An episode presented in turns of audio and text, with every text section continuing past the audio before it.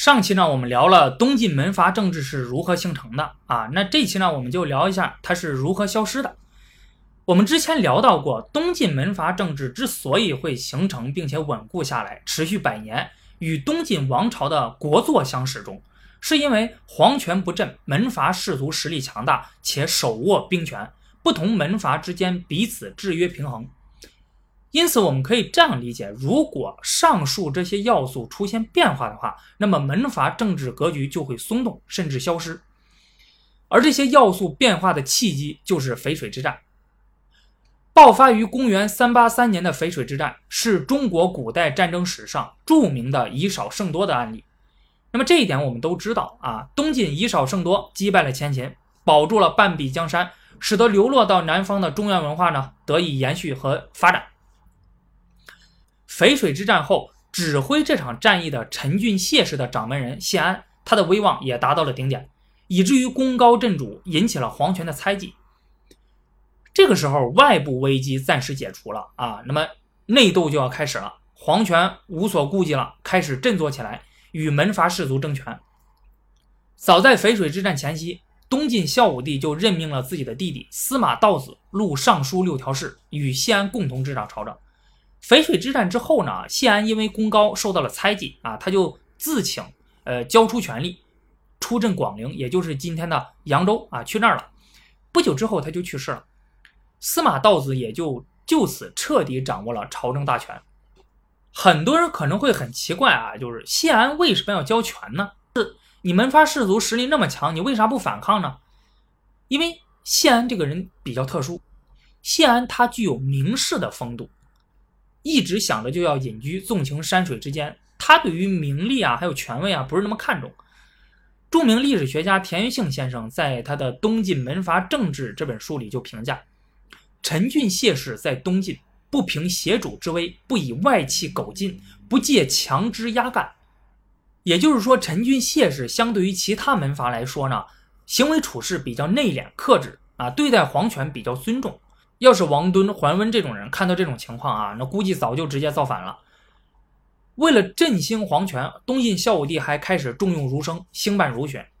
玄学是个人修身养性的一个学问，那儒学呢是治国平天下的学问。皇权开始重视儒生，并且兴办儒学，那么就意味着开始要振兴皇权了。当时继陈俊谢氏而起的另一大门阀是太原王氏啊，但是太原王氏一无兵权在手，二无优秀人物执掌朝政，他的地位和权力主要是来自于和皇室的联姻而得来的。东晋孝武帝的皇后和会稽王司马道子的王妃都是出自于太原王氏。因此，太原王氏虽然也是门阀，但是与之前可以与司马家共天下的门阀不一样啊，它只能从属于皇权，在皇权之下发挥作用，而无法与皇权抗衡。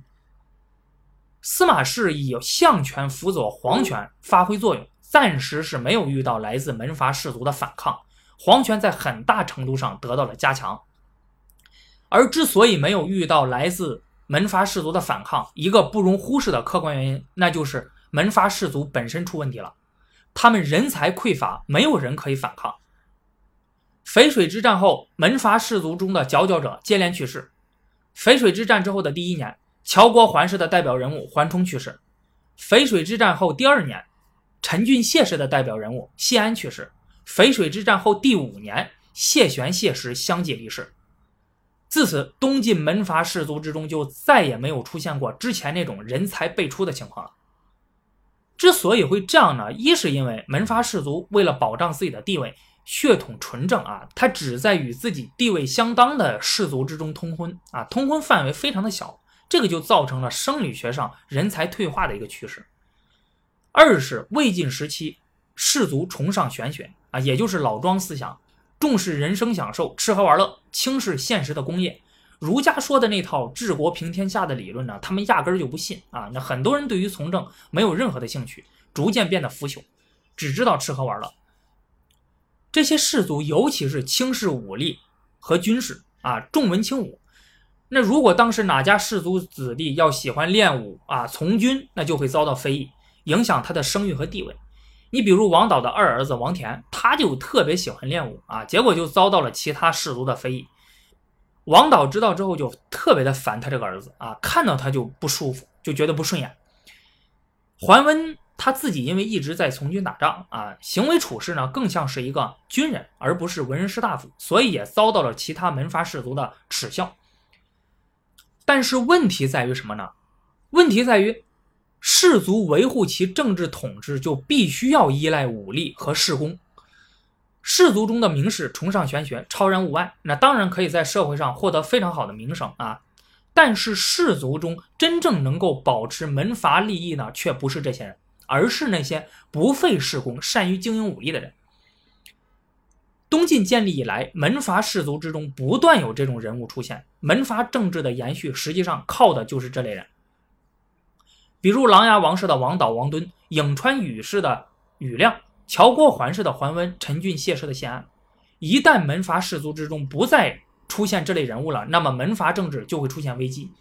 而淝水之战之后，那这种人呢，基本上就没有了。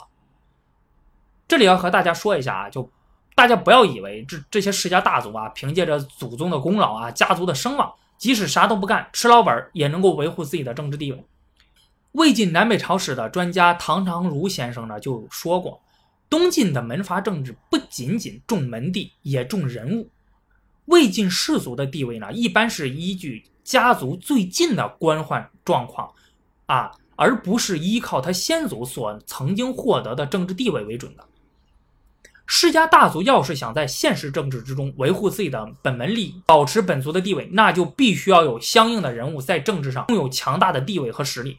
如果当权门户的这些门阀们没有适当的人物代表执掌政权啊，他的门户的统治地位也就无法继续，不得不由其他的门户取而代之。也就是说，你先祖再牛没有用，如果你爹不牛，你不牛，那么你的家族地位就会逐渐的下滑，你也就不能更好的维护自己家族的利益。所以，淝水之战之后，门阀士族的这些优秀人物呢，就再也没有出现过了。因此才让皇权得以伸张。然而，孝武帝和司马道子一主一相啊，本身昏庸无能、腐朽不堪，他们并没有利用这个有利时机更进一步，彻底终结门阀政治，回归皇权政治，而是这两个人呢展开了内斗，啊，争权夺利。孝武帝死之后，司马道子和他的儿子司马元显独揽大权，这两个和门阀士族就展开了争斗。最后，乔国桓氏的掌门人桓玄，也就是桓温的儿子，率兵攻入建康，消灭了司马道子父子的势力，执掌朝政。啊，门阀政治看似回归了，但是桓玄这个人呢，走得太远了。他做了他父亲一直想做但是不敢做的一件事儿，那就是他逼迫晋安帝禅位给他，建立了桓楚政权，取代了司马氏。其他门阀士族虽然不同意桓玄的这种做法啊，但是呢，也并不敢公开表示反对，因为他们现在已经没有这个实力了。有这个实力的是掌握北府兵的次等士族刘裕。刘裕在京口起义，最终驱逐了桓玄，赢回了晋安帝，恢复了东晋王朝。身为次等士族的刘裕，借此机会开始崛起啊，他执掌朝政大权，实行政治经济改革。镇压孙恩、卢权起义，消灭其他割据势力，率军北伐，灭掉了南燕、后秦，使得东晋的疆域有了极大的扩展。斜阳草树，寻常巷陌，人道寄奴曾住。想当年，金戈铁马，气吞万里如虎。这一系列巨大的功劳，让刘裕在朝中的地位还有声望显赫无比。最终是在公元四二零年称帝，建国号为宋，东晋灭亡。门阀政治正式终结。刘裕建国之后，为了避免再次出现东晋时期那种啊世家大族掌权的门阀政治的情况呢，他实行了一系列的措施，最终形成了士族居高位、韩人掌机要、皇子镇要藩的政治格局。士族享有崇高的政治地位，但是不掌实权。寒门士族得到重用，开始掌握机要事务。荆州、扬州、江州等这些全国的战略要地呢？都由皇族成员镇守，啊，皇权政治回归。当初孝武帝和司马道子没有办到的事儿，在刘裕手中最终实现了。当然，有人可能会问啊，那为啥要让这些世家大族享有比较高的政治地位呢？甩开他们自己单干不就得了吗？对吧？那因为这个治理国家呀，需要文化、懂知识、熟悉典章制度的人物的辅助啊。而在当时呢，只有士族才能承担这个责任。而且士族虽然在政治上、军事上不掌实权了，但是他们在社会上、文化上还有相当大的影响力啊。皇权需要利用他们来为自己服务。皇权和士族呢，它并不是你死我活、有我没你的一个关系啊。皇权承认。并尊重氏族的存在，只要他们从属于皇权，不要威胁皇权就行。就像是东汉、曹魏还有西晋时期，世家大族虽然也拥有比较强大的实力，但是毕竟是在皇权之下的，从属于皇权啊，所以就双方相安无事，没有什么太大的事儿。那那东晋这一百年的门阀政治，我们如何看待呢？著名历史学家田余庆先生呢，在他的经典之作《东晋门阀政治》里面就说到。啊，这本书我极力推荐给大家啊！如果你想要了解东晋门阀政治的话，那么这本书是绝对不可以绕过去的，写的非常的经典。那他就说，从宏观去考察东晋南朝近三百年啊，这个总的政治体制呢，主流是皇权政治，而不是门阀政治。皇权政治是常态，门阀政治只是皇权政治在东晋这百年间的一个变态而已。门阀政治的存在是。暂时性的啊，过渡性的，它是从皇权政治而来，又依着一定的条件向皇权政治转化，向皇权政治回归。其实不仅仅是东晋南朝总的政治体制是皇权政治，那自秦始皇以来到清朝灭亡这两千多年间，中国政治体制的主流就是皇权政治，这个一直都没有变过。从理论上来讲，在皇权政治格局之下，一切其他的力量都要在皇权的控制之下。啊，不可能有与皇权平行甚至超越皇权的存在。东晋门阀政治的特殊性就在于世家大族确实取得了和皇权平行甚至超越皇权的地步，但是呢，就是因为它太特殊了，是非常态的，因此它只存在了一百多年。好，那本期节目就到这里了，欢迎大家关注我，给你带来更精彩的节目。